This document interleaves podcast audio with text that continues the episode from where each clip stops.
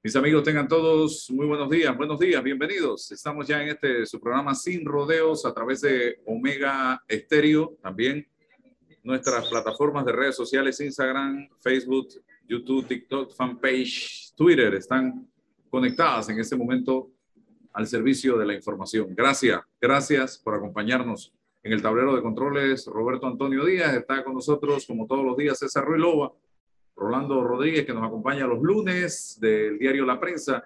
Y hoy eh, tenemos como invitado al profesor José Stout, eh, analista político, para revisar un poco desde su perspectiva lo que está pasando en el país en los actuales momentos. Ya está el presidente de vuelta, hoy se ha comunicado oficialmente a través de un tuit de la presidencia de la República que se estará dirigiendo al país para las 10 de la mañana en el centro de convenciones de, Copeve, de Escopeve, ¿no? Allá en Santiago de Veraguas.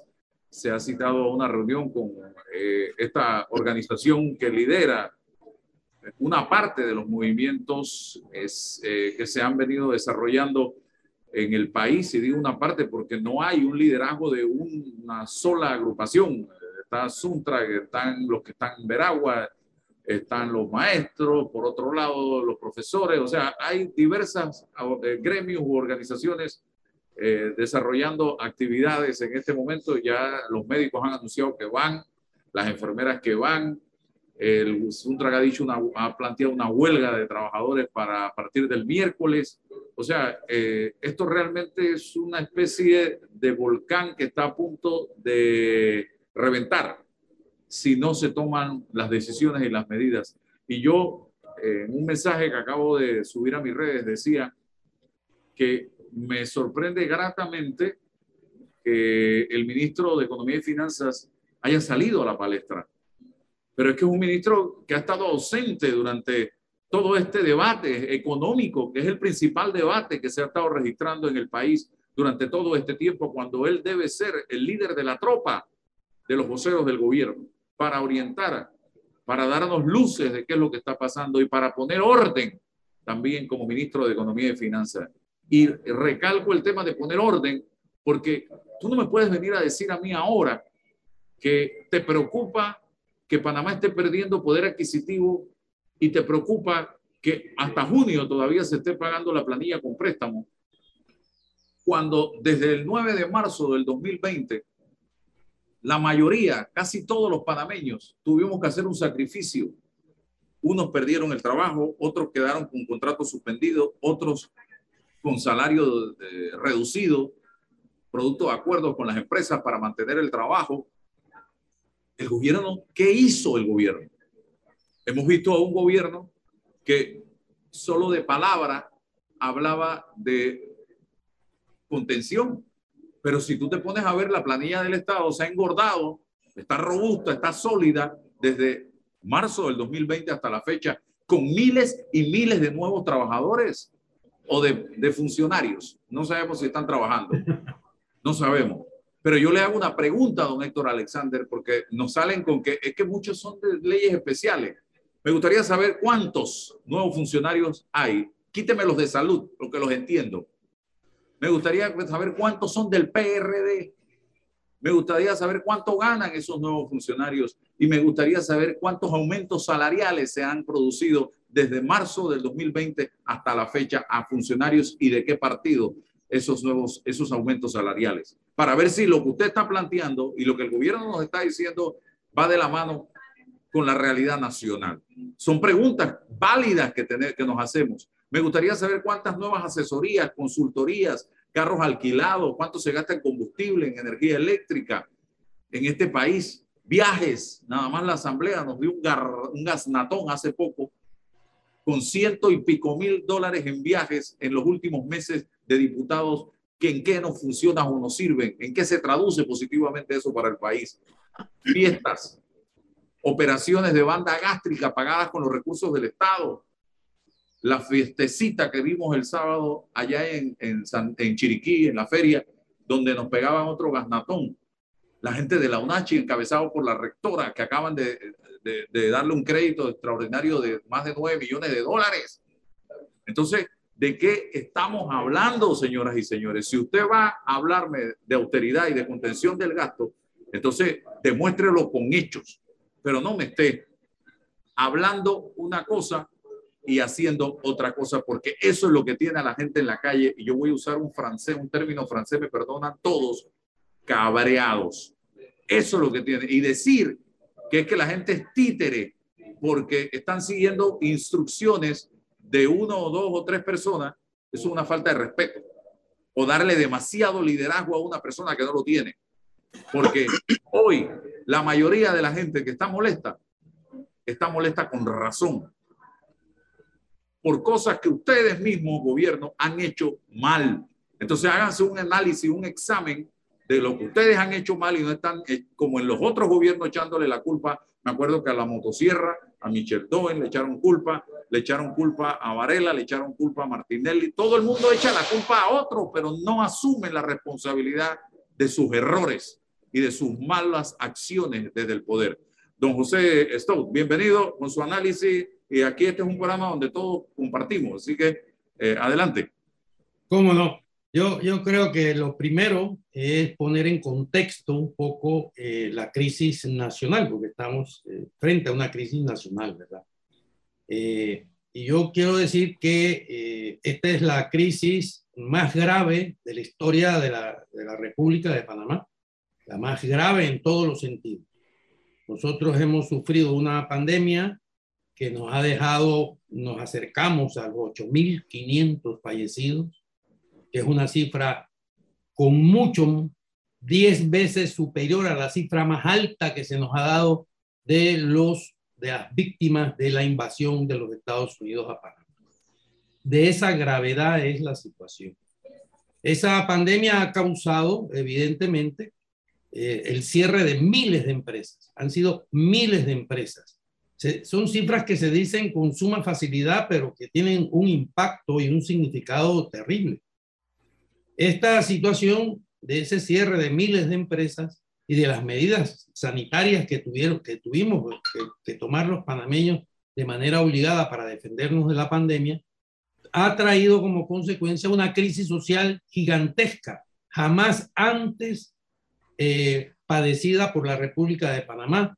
Tenemos más de 700 mil personas, bastante más, eh, calculo yo, de personas en la informalidad, es decir, que salves, el que pueda, salir cada día a ver de dónde encuentro un Balboa o un Balboa 50 para ver si como o no como.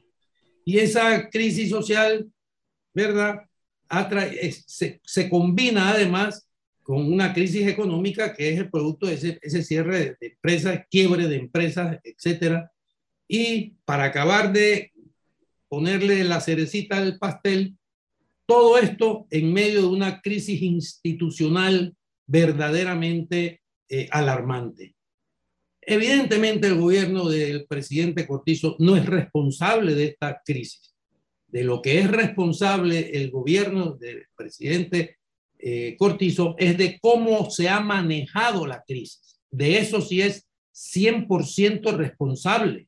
Y esto se tiene que tener claro. No podemos estar diciendo esto no se hizo por la crisis, esto estamos así por la crisis. No, no, no, no. Si lo que estamos aquí discutiendo es cómo se ha manejado la crisis desde el punto de vista económico, desde el punto de vista social y desde el punto de vista institucional. Eh, recuérdese que las instituciones de este país están tan deterioradas eh, que ya cuando se intentó hacer ese, a mi juicio, esa burla de reforma constitucional, ni eso se logró. Y a partir de ahí se ha continuado desastre en desastre y con unas actividades del gobierno que realmente son muy, muy lamentables.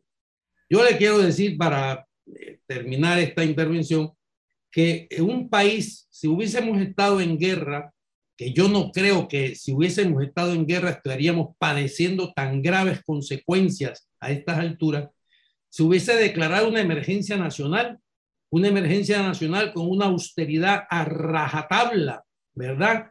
Para poder atender los hospitales, poder atender los desempleados, poder atender la educación que también ha, estado en crisis, dos años cerrados sin que el gobierno haya otorgado los instrumentos y la tecnología necesaria para que los estudiantes hubiesen podido seguir sus cursos más o menos de manera adecuada. Es decir, y aquí no se ha hecho nada de eso. Se ha continuado con los salarios superiores, reconocidos por el propio presidente de la República, superiores a los 10 mil dólares. Se ha seguido con el, gastando todo el combustible del mundo, comprando autos nuevos, alquilando autos a, a precios exorbitantes. En fin, se ha seguido con el gasto de las 1.700 nuevas posiciones de la Asamblea, que ya tiene un presupuesto que tengo entendido que son 140 millones de dólares, cuando esa misma Asamblea en su momento, años atrás, llegó a funcionar con 33 millones de balboas. Eh, o sea que es una situación realmente eh, muy triste y es la que ha provocado esta insurrección, vamos a decirlo así, cívica y pacífica porque lo que está pasando, que si se quemó una llanta, que si hay un herido, esas son tonterías frente a la inmensa movilización que se ha producido en el país. Estamos dando un ejemplo de civilidad y eso no debe dudarse. Don Rolando. Buenos días. Bueno, Mire, yo, yo también siento que hace falta un poco más de dinamismo de parte del gobierno en el manejo de esta crisis. Pero ya, que usted nos ha hablado del tema, eh, de cómo se ha manejado esta crisis, yo quisiera preguntarle si usted tuviera la oportunidad de ofrecer unos cuantos consejos al gobierno en este momento bajo esta coyuntura, ¿qué le diría? ¿Qué, qué le pediría hacer a nuestros gobernantes? Bueno, eh, lo, primero, eh, dada la... Yo, tengo que, yo siempre hablo con, procuro ser honesto eh, con lo que digo, y en esta situación hay que ser riguroso, muy riguroso, porque estamos atravesando, como dice, pues se dice popularmente, el Niagara en bicicleta. yo, el, el, primer la primera sugerencia que le haría al gobierno es, señor, no se puede gobernar con la mentira, porque la mentira es un agravio, es tirar gasolina al fuego, ¿verdad? Y es perder ya la poca credibilidad que se tiene. Y si no se tiene credibilidad, nada de lo que haga va a funcionar. Lo que no se puede hacer es reunirse en un momento con X o Y grupos que me parece legítimo por parte de un gobierno y después negarlo porque resulta que esa reunión no condujo a nada. Eso no se puede hacer. No se puede decir, como se dijo el, pasado jueves en Santiago, que los grupos eh, que se reunieron con el gobierno no llevaron ninguna propuesta.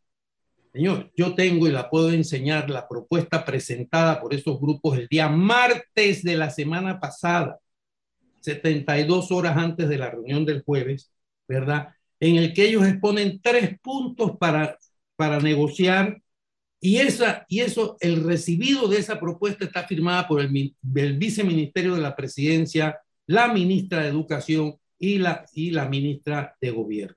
Por lo tanto, el gobierno tenía la propuesta, no, había que esperar ya más propuestas. Quien tenía que dar una respuesta adecuada era el propio gobierno, sea la que sea, pero no mentir, porque entonces eso eh, eh, hace más duras las posiciones, ¿verdad? Esto es lo primero, no mentir. Lo segundo, dar a conocer la información que ellos tienen que entender, ellos, cualquier gobierno, todo gobierno, los dineros son de los panameños, no son de ellos. Por lo tanto, tal como dice don Álvaro, el ministro de Economía y Finanza tenía que haber estado frente a esto desde el primer momento para decir, estas son las cifras, estas son, con esto contamos y con esto no contamos. Y estamos haciendo esto, esto y esto, apretándonos el cinturón y arropándonos hasta la manta de alcanza. Pero como no pueden decir eso, don Álvaro, porque de una vez se les desmentiría y se les diría, pero ustedes cómo han aprobado 1.700 nuevos empleos en la Asamblea en estos meses. ¿Cómo están subiendo a, cinco, a, un, a una media de 5.000 nuevos puestos, que sabemos que es clientelismo en, en la planilla del Estado? Por eso no pueden decir qué es lo que están haciendo. Entonces, esto tiene que detenerse. El presidente de la República se va a dirigir hoy al país. Yo le digo al presidente, señor presidente, por el bien del país, por el bien suyo, por el bien suyo, señor presidente, derogue la ley que otorga casi mil millones de dólares en medio de esta pandemia y de esta gravísima situación, ¿verdad? En exoneraciones fiscales a unas supuestas inversiones turísticas. Esto es lo primero que debería de hacer para mandar un aviso de buena voluntad y de honestidad ante esta situación. Lo segundo, decir que efectivamente se va a hacer unas propuestas para resolver el problema del medicamento que todo el mundo sabe que es un problema de oligopolio. Déjense de defender oligopolios. Diríjanse de inmediato a Naciones Unidas para comprar los medicamentos a un tercio del valor del que están pagando en este momento. Eso es una rebaja inmediata y se puede hacer, no hay, nada, no hay ningún obstáculo. Analícese qué alimentos, qué productos de la canasta básica puede contenerse su precio. Yo no digo que todo, pero algo se podrá hacer. Y en cuanto al tema de la gasolina, lo mismo hay traslados de partidas, qué proyectos son no tan necesarios como precisamente invertir en rebajar parcialmente la gasolina. Yo no le digo que la baje a tres balboas, a mí me parece una cifra eh, muy, eh, realmente muy difícil de, de llegar a ella, pero se pueden hacer cosas, se tienen que hacer cosas porque esto ya está a punto de estallar. Y como hay un estallido, vamos a lamentarlo todos, especialmente usted, señor presidente. Voy con César y un consejo.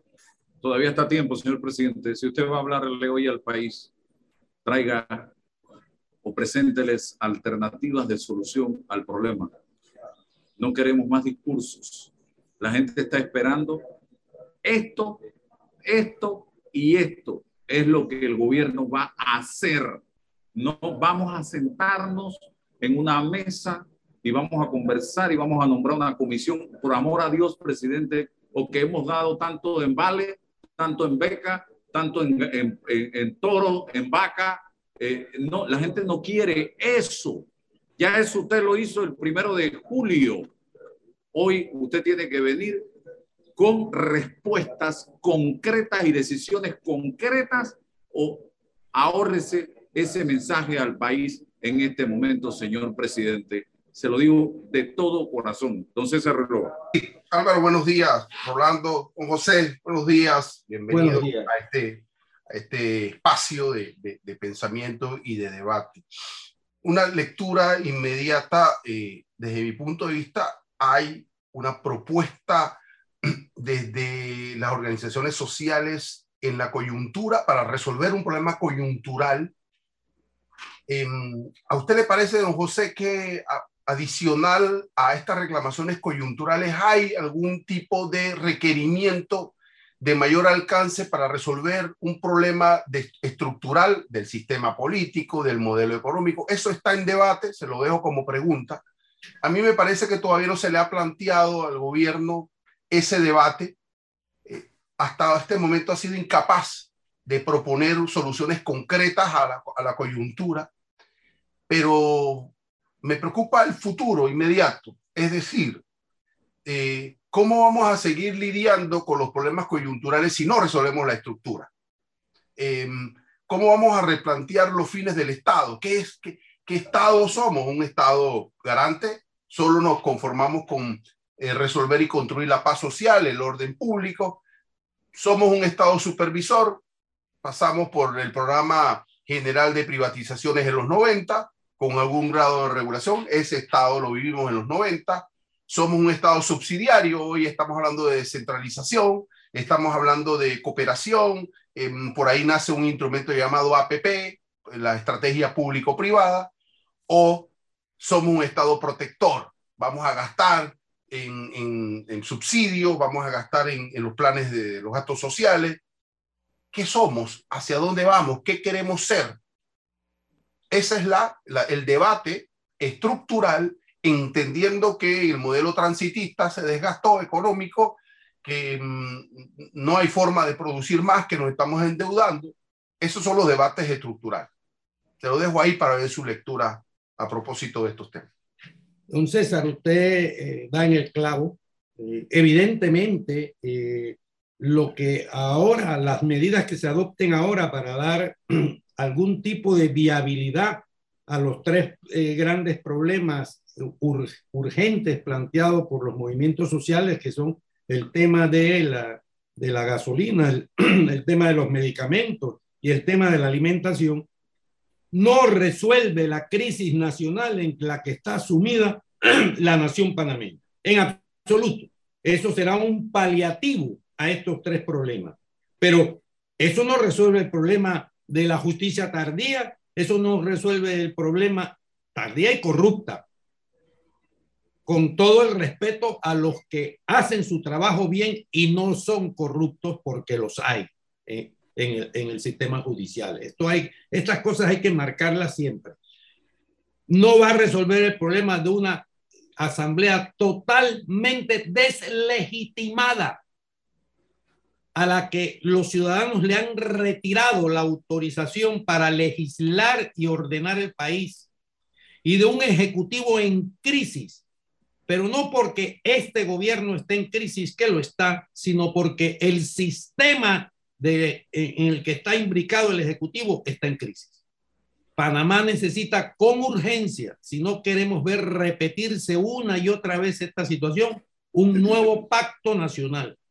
Pero ese pacto nacional no puede ser como lo que se intentó en el, en el 19, ¿no? que unos señores al margen de la sociedad hacen un proyecto que lo mandan a la presidencia, que la presidencia la manda a una asamblea corrupta, ¿verdad? para que ellos se autolimiten y se peguen un tiro en el pie. Eso no puede continuar así ni va a ninguna parte. Se requiere un pacto nacional, un acuerdo en el que estén presentes todas las fuerzas del país, entendiendo que aquí nadie va a salir con el país que quiere y le da la gana. Tendrá que respetar derechos y deberes de sectores sociales muy importantes para bien del país no para quitarle nada a nadie, sino para bien del país, para que haya de verdad paz y tranquilidad en los hogares panameños.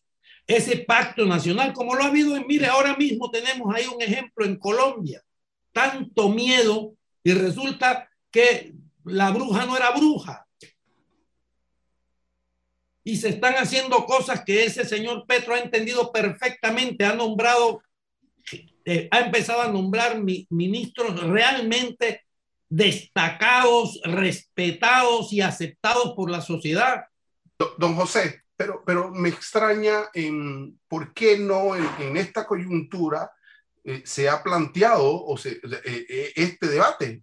¿Por qué no hemos llegado allá? Falta madurez en las organizaciones sociales, no hay entendimiento que vamos a poder resolver la coyuntura con Tiene que haber un liderazgo, César. no hay parece, No, pero parece que el sector educativo ahora ya no solamente discute un asunto de su gremio, ahora está discutiendo un tema nacional. Eso es liderazgo. Y, y se han sumado pero el eh, liderazgo debe surgir del gobierno y no existe. No, este pero, pero, el, pero las organizaciones sociales le puede plantear el problema estructural. Sí, vamos a, vamos a resolver la gasolina, vamos a resolver la caneta, pero mira, tenemos una crisis política y entonces la crisis política es una crisis del modelo y entonces, bueno, vamos a sentarnos, vamos a aprovechar y vamos a sentarnos. Y antes que el presidente se fuera de viaje, César, ya se olfateaba que esto iba a pasar.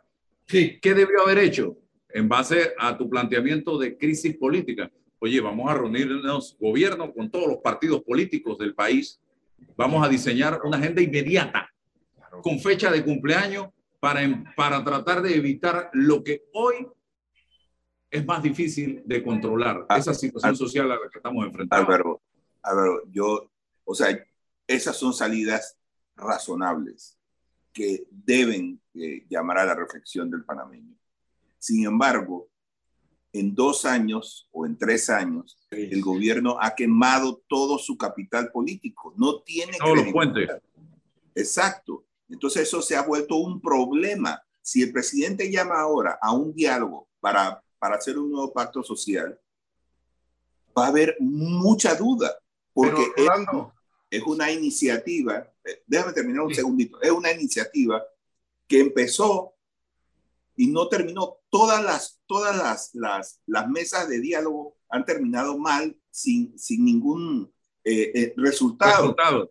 Entonces, ¿qué pasa? Cuando tú haces esto, probablemente es lo razonable, pero no tiene credibilidad. Entonces, vamos a tener que hacerlo nosotros mismos, sentarnos al gobierno y decir, señor, siéntese que usted va a tener que entender que hay la necesidad de hacer esto. Pero no podemos, no podemos sentarnos y esperar, como dice el, profesor Stop, que ese, ese documento que sale de ahí lo manden a la asamblea y la asamblea se va a meter un, tiro en el pie. Sí, no, eso no va a pasar. Rolando, pero cuidado que en el proceso ganamos aún sin culminar el producto. ¿Por qué? ¿Por qué? Porque tiene que fijarse en el ideario nacional e identificarse esta retórica de un Ricardo Martinelli. Es que te voy a poner plata en el bolsillo. ¿De qué me estás hablando? ¿De, qué plata me estás hablando? Entonces, si la gente no empieza a identificar esas demagogias políticas, ¿ya? ¿De qué, de qué, esa es la retórica para el 24. Entonces, espera, súmate a un proceso de debate nacional con, con tu partido en oposición y dime cómo es que eso va a funcionar. Ya, o sea, la gente tiene que empezar a, a visibilizar y a identificar lo que es una demagogia, lo que es posible, lo que es viable, y solo eso va a ser se va a dar en, en, estos procesos, aunque no culminemos con el pacto en el, en el 23 o en el 24, pero hay que sumar a los partidos de oposición, hay que sumar a las organizaciones, hay que sumar al empresariado, hay que sumar a, a, a, los obreros, para ver qué es lo que es posible en el proceso. Y vamos a ir em, un poco filtrando lo que es pura demagogia y lo que, lo que es viable y posible, es política, pura política yo siento que eh, estamos desaprovechando una bonita coyuntura para fijarle al presidente en esto eh, temas estructurales, el, del sistema político, del sistema económico, de los roles que deben jugar los que tienen capacidad de veto, bueno, que se incorporen, que se incorporen. Yo, yo, Resolvemos la gasolina con un plumazo del ministro de Economía. Bueno, vamos a bajar de esto, pero ya y nos vamos para la casa con el problema, don José. No, pero de alguna manera estoy de acuerdo con don Rolando. Es decir, el gobierno no tiene la menor intención, de verdad, no tiene la voluntad. Y, incluso hasta diría que no tiene la capacidad, porque sí, se requiere voluntad y, y, a la voluntad hay que sumarle capacidad. Eh, dejar que la... Mire, usted lo que pasó en Colombia. Una, una provincia prácticamente 15 días en huelga. Esto es increíble, inconcebible. ¿Para qué? Para que después del daño que se causa económico y social y emocional de una huelga de 15 días en una provincia, el gobierno diga, sí, voy a hacer lo que ustedes me están pidiendo. ¿Por qué esperar a que haya esa huelga? ¿Por qué esperar a que reviente el país como ha reventado? ¿No sabían ellos del problema? Claro que lo sabían, pero no tienen la intención, no tienen la intención. Ellos creen que este barco de marineros que no tienen que comer ni que beber, ellos lo pueden seguir dirigiendo desde un camarote en el que comen caviar y toman whisky Maclan, Maclon, Macallan. Macallan. No va a ser así. No va a ser así. Y mire. No se va a permitir. El motín está, ya está. Y mire lo que el comunicado de ayer,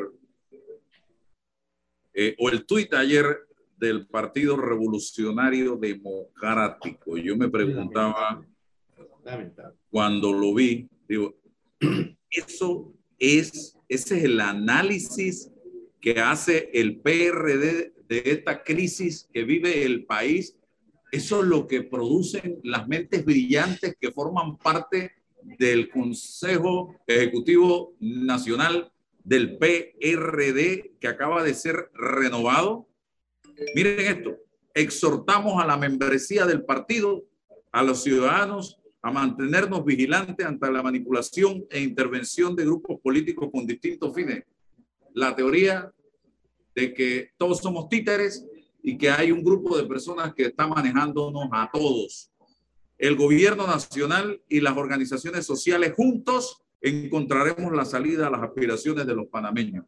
Ese es el análisis que ha hecho el CEN del PRD y esas son las propuestas que está haciendo el PRD a la crisis que vive el país en este momento. A mí me dio fue tristeza ver esto. Luego vi un tuit dividido en tres partes de Pedro Miguel González, exsecretario general del PRD, que dice, la crisis de un modelo económico impuesto y agotado que genera inequidad y que promueve y se sustenta en la corrupción, viene generando levantamientos sociales en el mundo entero y ahora Panamá no es la excepción.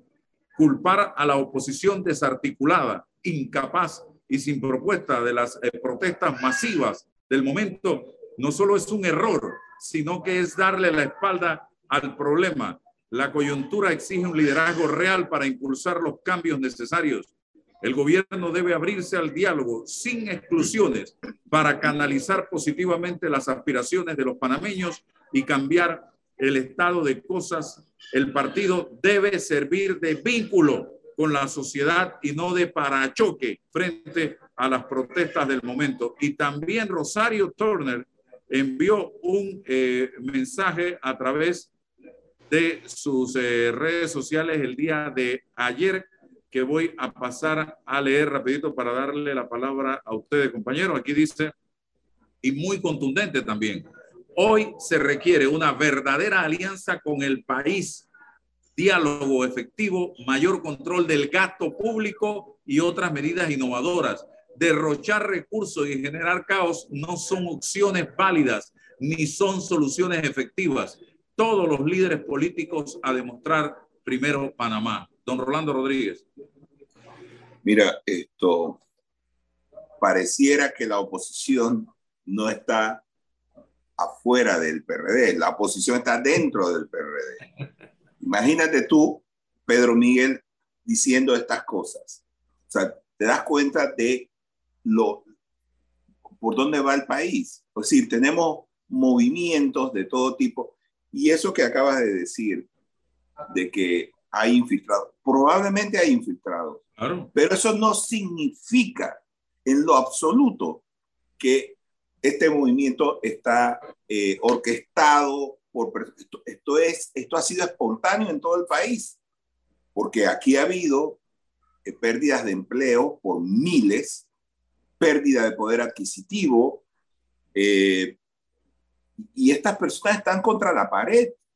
Son personas que, que ven en televisión y en redes sociales cómo se gastan los recursos, cómo se derrocha el dinero. Esto es como el hombre que llega el fuego a su casa todos los días, le pega a la mujer, no le da plata para la comida para los hijos, no le paga la escuela, la mujer lo deja y la culpable es la mujer. Así es. Entonces, entonces nosotros tenemos que ponernos a pensar qué vamos a hacer. Mira, una cosa que me tiene a mí muy preocupado, Álvaro. Nosotros el próximo año vamos a cumplir tres años de pandemia. Y en esos tres años de pandemia, que equivalen a un ciclo de la educación panameña, vamos a tener una generación completa. Ya, ya nuestra educación es mala. Ahora, sin preparación para esto, eh, eh, gente abandonando el ¿Qué va a ser del país? Esto es preocupante. Yo no veo aquí a nadie que se esté haciendo lo posible por mejorar la situación de la educación. Esto es muy preocupante. Y no, no hay liderazgo, no hay, no sé qué va a pasar al final de todo esto. Porque el, el, el problema con este tipo de movimientos es que sabemos cómo empieza no, no sabemos cómo termina. Y esto da lugar a que sí, que se metan infiltrados, pero aquí hay gente legítimamente eh, metida en las protestas porque no tiene que llevar, tiene que elegir entre comer, ponerle, ponerle eh, eh, gasolina al carro. Entonces, ¿qué, ¿qué, qué, podemos hacer frente a una situación en la que hay falta de liderazgo, el, presidente sigue eh, no manda los mensajes que necesita recibir la población. ese gabinete tiene que reformarlo. Tiene que reformarlo. Aquí ahí hay figuras muy desgastadas. Y no solamente desgastadas, sino que desde el principio mostraron incapacidad manifiesta para esos cargos. O sea, hay que, el presidente tiene que reaccionar. Hoy no puede salir a decirnos en una cadena nacional, vamos a sentarnos en una mesa a, discutir eso. Al, día siguiente va a tener 10 gremios más sumados a estas protestas. Así es. A ver, eh, don José y luego César. Bueno, yo este, coincido con muchas de las cosas que se están diciendo, tanto por Rolando como por César, ¿verdad? Eh, pienso que efectivamente, eh, aparte de dar eh, respuesta a, los planteamientos sobre los tres puntos fundamentales que están movilizando y que explican la crisis nacional, creo que hay que ir más allá, efectivamente. Y yo le voy a decir, decir y voy a decir algo que no sé, pero lo que pienso, escuchando a Rolando, se me ha ocurrido yo pienso que personas como Pedro Miguel González, la doctora Turner y el doctor Sánchez Cárdenas, por ejemplo, deben hacerle un llamado al país al margen de su partido. Lo digo con toda honestidad. Si de verdad piensan como ellos han manifestado varias veces que piensan, deben hacerle un llamado al país y convocar, y lo voy a decir con toda franqueza, a todas las fuerzas nacionales, tanto políticas como gremiales, como sindicales, para ver si podemos llegar a un acuerdo nacional, ¿verdad? Que implique la reforma profunda de la constitución de Panamá y acabemos, no, a ver, una constituyente no resuelve los problemas de un país, pero facilita las cosas. No es lo mismo unos diputados nacionales que unos diputados circuitales clientelistas. No es lo mismo una Corte Suprema que juzgue a los diputados y unos diputados que juzguen a la Corte que una separación en ese, en ese tipo de, de, de, concurrencia eh, judicial, ¿verdad? Por lo tanto, una constituyente puede ponernos ante una nueva situación nacional, pero para eso necesitamos el concurso de todas las fuerzas, porque aquí debe entenderse Ninguna fuerza tiene la suficiente para doblarle el brazo a la otra. Y esto es lo que debemos entender. El país está en un impas precisamente por eso. Porque si el gobierno tuviese la legitimidad, tiene la legalidad, porque ganó las elecciones con un treinta y poco. Bueno, eso es, esa es la legalidad, pero no tiene legitimidad. Los ciudadanos le han retirado la autorización para gobernar. Ya carece de legitimidad. Si tuviera legitimidad, ya habría aplastado o hubiese resuelto de una manera peor o mejor la situación. Los gremios empresariales tampoco tienen la fuerza necesaria para imponer determinadas posiciones. Y los, y los sindicatos tampoco tienen la fuerza necesaria para imponer o defenderse de. Por lo tanto, aquí tenemos que entender que necesitamos un nuevo país en el que se respeten una serie de conquistas se alcancen nuevos derechos, se amplíe la democracia y se combata de una manera firme la corrupción y la impunidad. Y a eso tenemos que abocarnos. Y yo pienso que el señor, ya que Pedro Miguel González ha escrito lo que usted nos ha leído, don Álvaro, y la doctora Turner ha dicho lo que ha dicho, y el doctor Sánchez Cárdenas, que a cada rato veo y escucho planteamientos de él similares, pues que le hagan un llamado al país ellos, ellos, no a su partido, porque lamentablemente la dirección de su partido está al margen del país. Eso vamos a ser serios. Y esto no es ofender a nadie en lo personal, esto es un, análisis político. La asamblea está deslegitimada también. El ejecutivo también lo está y por eso nos preocupa qué va a decir el presidente, porque como se equivoque en esta ocasión, de verdad que va a echar querosín al fuego. Esto es lo que pienso en este momento, siguiendo un poco los planteamientos de don Rolando y de don César, que el problema va mucho más allá que la crisis coyuntural que estamos atravesando, que es muy grave, pero es coyuntural. César.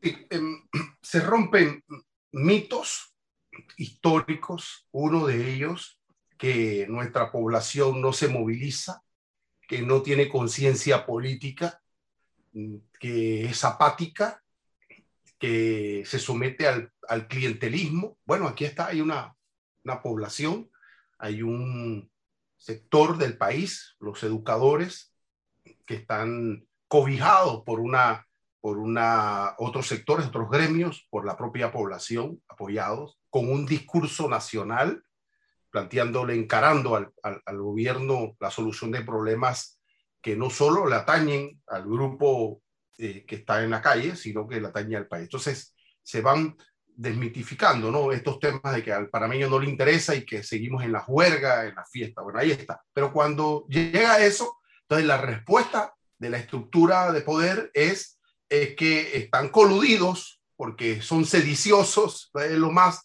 simplista, lo más reduccionista posible y no sales del atolladero. A mí sí me parece que, que desde otra visión, tomando el, planteamiento de José, estos líderes de los partidos políticos que se han manifestado, creo que debiesen profundizar dentro de esas organizaciones y dentro de esas estructuras. ¿Qué pasa con 4.200 delegados? ¿Cuál es su función? como esa célula política que se supone que ellos son los que transmiten de, como delegados de un partido como ese, del PRD, lo que ocurre en la sociedad con la élite de los partidos políticos, son las, las correas estas, ¿no? De transmisión.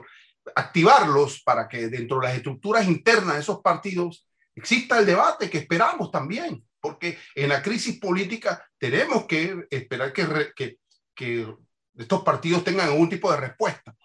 Eh, los partidos más pequeños, los que van a los almuerzos históricos, a ver qué le va a, eh, qué les va a corresponder ahora en el 24, que reaccionen, para bien o para mal, que nos digan si están de acuerdo o no, o, favorecen al, gobierno, ¿no? Pero que digan algo. Alianza, el partido, eh, el, el partido PP, bueno, todos.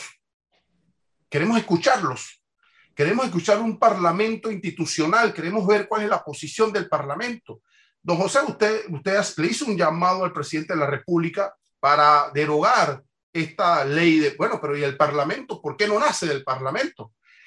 Y quizás yo sí le dejo algún margen en materia de legitimación política, porque ese margen es el que hace que las organizaciones estén llamando precisamente a las, a, a las estructuras para dialogar y eh, ubicar soluciones. Cuando ya no hay ninguna, no se llama y nos pasa como Sri Lanka. Todavía pienso que hay espacio, ya hay un, espacio, eh, y, pero bien, bien lo que usted dice, los márgenes de errores son muy, muy pequeños, pero todavía creo que hay un espacio. Los estamos llamando, estamos esperando soluciones y, y creo que eh, es el sentido general.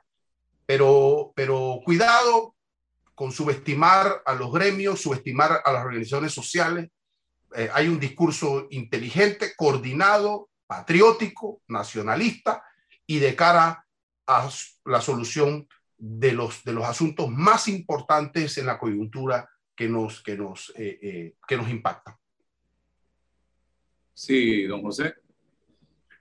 Sí, es más, la, la, urgencia de ese, de ese de ese acuerdo nacional, de ese intento o caminar hacia ese pacto nacional, una de las de los elementos de la urgencia, don Rolando lo ha puesto en evidencia, el tema educativo. Mire, la crisis educativa por la que atraviesa el país es gravísima. Recuperar esa situación va a ser de verdad una tarea titánica eso va a tener consecuencias en profundidad en la sociedad. Por lo tanto, necesitamos el esfuerzo de todos con un nuevo modelo educativo, porque lo que ya con la crisis, lo que tenemos no funciona. No funciona. No funciona nombrar más funcionarios con el dedo porque son de mi partido en el Ministerio de Educación. Señores, esto es gravísimo. Ese es un ministerio, como decía un aspirante el otro día, es un ministerio técnico. Nosotros necesitamos una reformulación de la educación. Necesitamos no solo una educación científica, sino una educación para la sociedad. Necesitamos una educación para la sexualidad. Necesitamos una educación para el respeto a la naturaleza. Necesitamos reformular todo el modelo educativo. Tenemos que reformular la capacitación de los profesores. No basta con darles un mesecito de capacitación, eso no sirve para nada y menos en el hoyo en el que estamos metidos. Por lo tanto, ese esfuerzo tiene que ser un esfuerzo nacional, tiene que surgir de un acuerdo nacional. Es el momento porque la crisis abre ese espacio. Y por lo tanto, tal como dice don César, yo no escucho cuál es la voz de los partidos políticos. ¿Qué es lo que piensan? ¿O es que no piensan nada o pensaban que la fiesta continuaba y que ahora les tocaba a ellos sacar a bailar al Estado? Pues no, eso se acabó. El país ha llegado a su límite y deben entenderlo. Sí, a los partidos veo uno que otro opinando en un tweet en las redes pero no veo a los partidos reunidos proponiendo, proponiendo solución a los problemas que enfrenta la nación panameña. Y esos son los que aspiran para el 2024 conducir la nave del Estado. Y hablando del 2024, don José,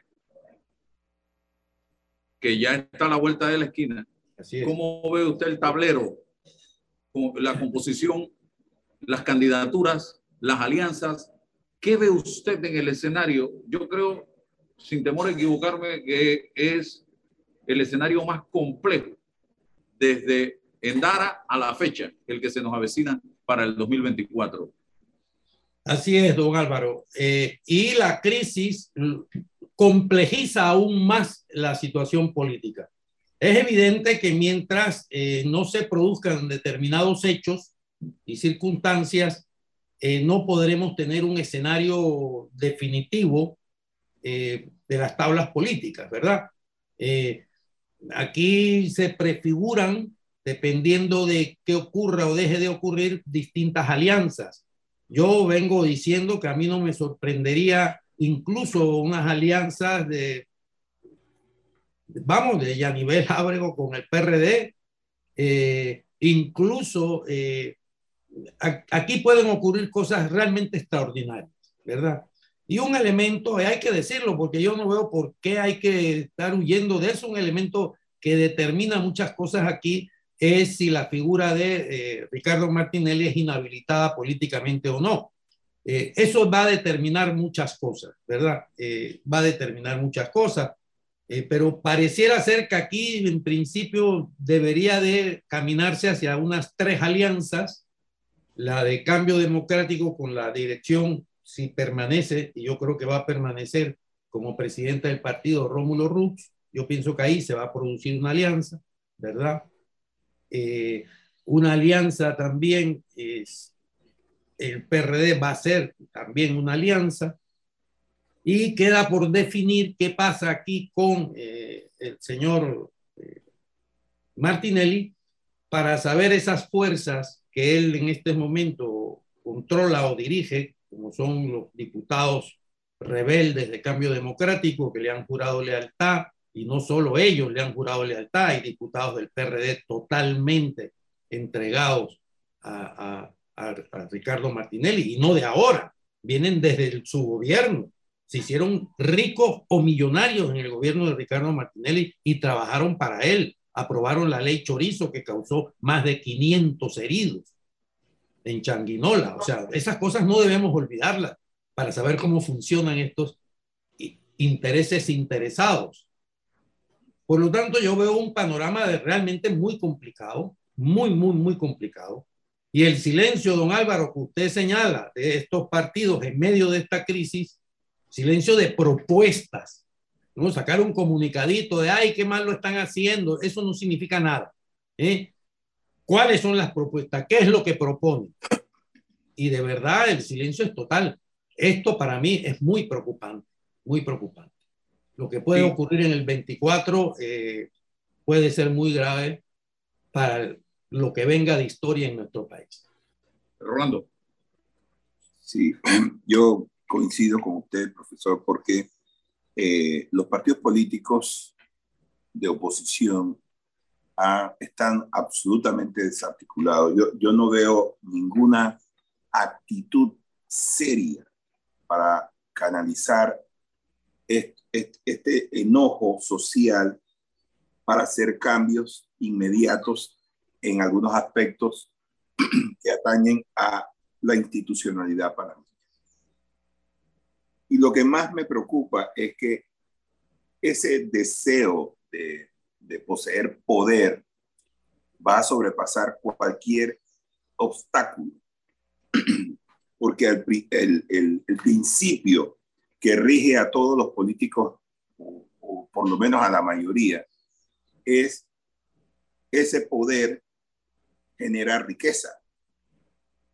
Y ahí es donde se traba todo, porque yo no estoy dispuesto, riqueza e impunidad, porque el, el asunto aquí es que yo necesito tener dinero y al mismo tiempo eh, tener mi libertad para poder gozar de ese Así que yo lo que veo es que en el 24 también va a haber ese tipo de alianzas, alianzas cuyo eh, eh, objeto en común va a ser justamente eso.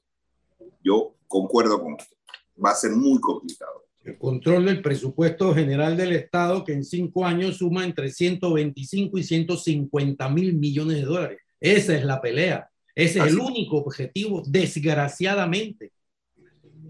Por eso es que hay que cambiar esto. Hay que cambiarlo de verdad. Hay que cambiarlo. No podemos continuar así, don Álvaro, don César. Y estar hablando de te voy a meter plata en tu bolsillo. Yo lo que quiero saber es cómo lo vamos a, cómo lo van a hacer. Porque si es a través de subsidio, vamos a quedar ya no hasta el cuello sepultados en más deuda y más deuda. Entonces, aquí ya tenemos que entrar en ese debate real de cómo tú vas a hacer para que yo realmente tenga un trabajo digno, tenga más dinero, tenga mi casa, pero no me estés prometiendo que me vas a dar plata porque la plata de esa manera no resuelve absolutamente nada. Solo el trabajo resuelve, Aquí ayer veía precisamente un mensaje, eh, un pensamiento en redes sociales, cuando subsidias la pobreza y el fracaso, ¿qué pasa? Obtienes más de lo mismo, más pobreza y más fracaso. Lo que tenemos es que estimular la inversión, promover o generar más empleo, empleos bien pagados, dignos, para que el panameño pueda comprarse la bolsa de comida, no, la carretilla llena de comida el jamón, el pavo cuando le dé la gana y al costo que le dé la gana. Eso es lo que tenemos que promover y no estar llenándole la cabeza a la gente de que te voy a poner más plata en el bolsillo. Eso, no votes por eso porque eso es mentira. Eso es cuento. Eso es quitarnos eh, a nosotros mismos nuestros eh, eh, propios recursos para dárselo a ustedes mismos. Así de sencillo. Así que un mensaje final eh, don José, para que nos, nos sintonizan a esta hora? Bueno, yo pediría que estemos atentos todos los panameños, todos los ciudadanos al mensaje del presidente de la República, porque ese mensaje eh, tiene una extraordinaria importancia en este momento. Si el presidente se equivoca y nos da un mensaje como el que dio el, el día antes de irse a los Estados Unidos, cuando rindió cuentas en la Asamblea, de que hablaba de un país inexistente o de, o de otro país, si hace eso, la situación en la que vamos a ingresar a partir de ese momento va a ser muy dolorosa para todos los panameños porque va a haber enfrentamientos lamentables. Si el presidente, por el contrario, ha entendido la gravedad de la situación, está dispuesto a ofrecer soluciones y una actitud de comprensión para las justas demandas y preocupaciones que tiene la mayoría de los ciudadanos, hemos empezado a caminar. Y al resto lo que le pido es, yo creo que debemos reunirnos todos para decidir de una vez por todas que el país necesita un nuevo pacto social. Bien, y para terminar un servicio social, si alguien ve al Contralor de la República, dígale que el país lo necesita, pero haciendo su trabajo, controlando, con, fiscalizando. Por favor, que aterrice, que venga a Panamá, porque yo no sé si es que anda de viaje o en otro planeta. Señor Contralor Gerardo Solís, cumpla con la misión constitucional para la que usted fue electo por la Asamblea Nacional y no complaciendo todo lo que le llega y firmando todo lo que le llega a su despacho.